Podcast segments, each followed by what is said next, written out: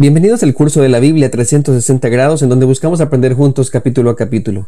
Cada semana, de lunes a viernes, compartiremos contigo toda la información alrededor de lo que estamos leyendo como mapas, investigaciones, doctrinas, reflexiones, datos, preguntas, retos y discipulado.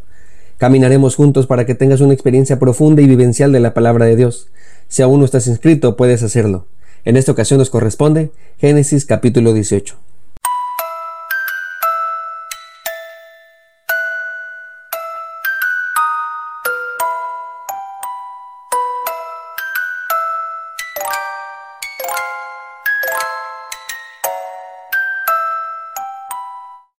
Este capítulo contiene dos partes. La primera es la continuidad de la ratificación del pacto, dejando claro que Sara es parte activa de él. Y la segunda es la introducción del juicio de Sodoma y Gomorra. Se nos narra que Abraham está a la entrada de la tienda.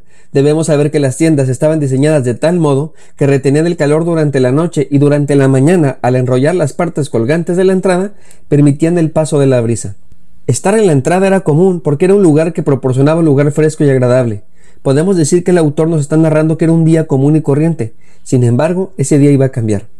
Además de decirnos la ubicación física de Abraham, también nos ubica geográficamente. El patriarca sigue establecido en el bosque de Mamre. Pues bien, mientras estaba allí, tres hombres se acercaron a su campamento. La costumbre de esa época con respecto a la hospitalidad dictaba que los viajeros que se acercaban a una vivienda tenían que recibir la oportunidad de refrescarse, tomar algunos alimentos y alojamiento para descansar. Esto se hacía no tanto pensando en buenos modales, sino era una estrategia de seguridad. Se intentaba transformar a enemigos potenciales en amigos temporales. El protocolo indicaba que se atendiera más allá de lo que se ofrece inicialmente. Por esta razón vemos a Abraham ofreciendo toda clase de servicios y atenciones. Por la manera de contarnos la historia, no parece que Abraham supiera que estos tres visitantes son mensajeros de Dios. Esto lo va a descubrir más tarde. Aquellos varones aceptaron la invitación y vemos que Abraham junto a su esposa los tratan con mucha cortesía, preparando todo lo más pronto posible, siendo muy generosos con la comida y atendiéndoles como si fueran unos invitados de honor. Podemos notar que Abraham se queda de pie junto a ellos, esto era una muestra de servicio y respeto. Estos varones comenzaron la conversación preguntando por su esposa. Como ya hemos visto, es muy característico en el libro de Génesis que Dios haga preguntas. ¿Dónde estás, Adán? ¿Dónde está tu hermano Caín? ¿De dónde vienes, Agar? En este caso la pregunta es, ¿dónde está Sara tu mujer? Es posible que Abraham, al escuchar que este forastero nombra a su esposa como Sara y no como Sarai, se diera cuenta que se trata de Dios. Le contesta a los visitantes que ella se encuentra en la tienda, como diciendo, aquí está, ella nos escucha. Es entonces cuando uno de ellos le dice que regresará en nueve meses porque Sara habrá dado a luz a un hijo. El autor una vez más nos explica que eran muy viejos. Nos detalla que Sara ya no tiene su periodo de menstruación, por lo que es imposible tener hijos. Al escuchar la noticia, Sara le gana la risa. Lo mismo que había pasado con Abraham. A ella se le hace gracioso pensar en lo ridículo que suena tener un hijo siendo tan viejo Abraham. Físicamente es imposible. Además, ya no serían padres, sino serían abuelitos. Así que Dios le dice a Abraham, ¿dije algo chistoso? ¿Por qué se ríe Sara? Esto es muy en serio. En nueve meses darán a luz a un hijo. ¿Acaso crees que hay algo imposible para Dios? Sara intenta justificarse delante de Dios, pero la riega más. Ella le dice, no me reí. Pero Dios le contesta, sí lo hiciste. El pasaje no nos dice más, pero en la carta a los hebreos, el autor o la autora nos explica que Sara finalmente sí creyó. Esto lo pueden buscar en el capítulo 11, versículo 11 de la misma carta. Después de este momento incómodo a la hora de la comida, los viajeros se levantan apuntando su destino hacia Sodoma. Con esto comienza el segundo relato de este capítulo. Aquí sucede algo que marcará una distinción muy importante para con el pueblo de Dios. De aquí en adelante el Señor va a revelar sus planes a su pueblo.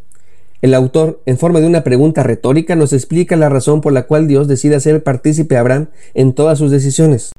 No es que Dios no sepa qué hacer, o que esté dudando de su manera de actuar, sino que Israel se convertirá en una nación que será vocera de la voluntad divina.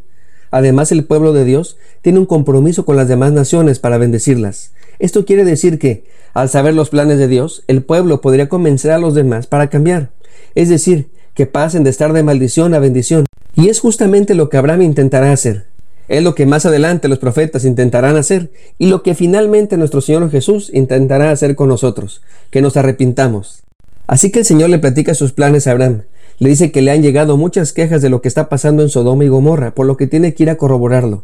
Esto nos muestra que el Señor es justo e imparcial con sus decisiones. Dios ha decidido ir a investigar qué es lo que está pasando. Las noticias que le han llegado son que la maldad ha crecido demasiado y ha llegado a su extremo. Es decir, que antes de decidir destruir la ciudad, Dios personalmente verificará si es verdad las acusaciones contra de ellos.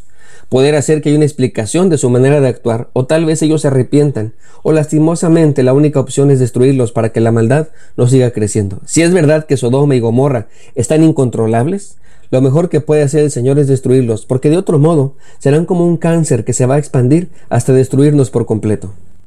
Así que dos de ellos se adelantan en esta investigación, mientras que uno de ellos, ya identificado como Dios, se queda con Abraham. El patriarca aprovecha para platicar con Dios, lo que nosotros llamaríamos una oración, y va a intentar convencer al Señor de no destruir a Sodoma. Comienza una plática bastante curiosa en donde Abraham le regatea a Dios. Me gusta mucho la transparencia de la Biblia porque nos narra los errores de los personajes y no únicamente sus aciertos, pero también respeta la personalidad de cada uno de ellos. En este caso Abraham es un excelente comerciante, ha hecho crecer sus bienes, tiene buena relación con Mamre y sus hermanos los lugareños de allí, por lo tanto no es nada extraño el negociar para Abraham. El ir recortando el precio era parte de las transacciones de aquella región. Así que Abraham intercede por estas ciudades. Su argumento apela a la rectitud del juicio de Dios. El justo no puede morir igual que el impío. Esto sería una injusticia. El juez de toda la tierra no puede actuar de ese modo.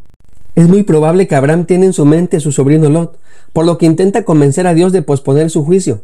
¿Qué tal que allí en esas dos ciudades, entre toda esa gente malosa, hay cincuenta justos? ¿Los vas a destruir, Señor? Dios le contesta diciendo que le parece una buena idea, que si encuentra cincuenta justos, no va a destruir la ciudad por amor a ellos. Abraham, como un buen negociador, ve la oportunidad y baja la cantidad. Tal vez no hay cincuenta, sino cuarenta y cinco. Y Dios accede a la petición Así que el patriarca continúa su misma estrategia llegando hasta 10 personas justas. Dios no parece molesto con esta dinámica, al contrario, en cada ocasión le contesta diciendo que le parece bien y que por amor a esos justos no va a destruir esas ciudades. Abraham en este sentido se parece a Cristo, intercediendo por cada uno de nosotros. La presencia de Cristo entre nosotros es una oportunidad para reconciliarnos con Dios, pero al mismo tiempo es una advertencia del juicio venidero. En esta ocasión dejaré que el mismo Señor nos haga la pregunta de hoy. Cuando venga el Hijo del Hombre, ¿hallará fe en la tierra? Soy el pastor Alex Cunillé. Dios te bendiga. Que tengas un lindo día. Si Dios nos da permiso, nos vemos en el siguiente capítulo.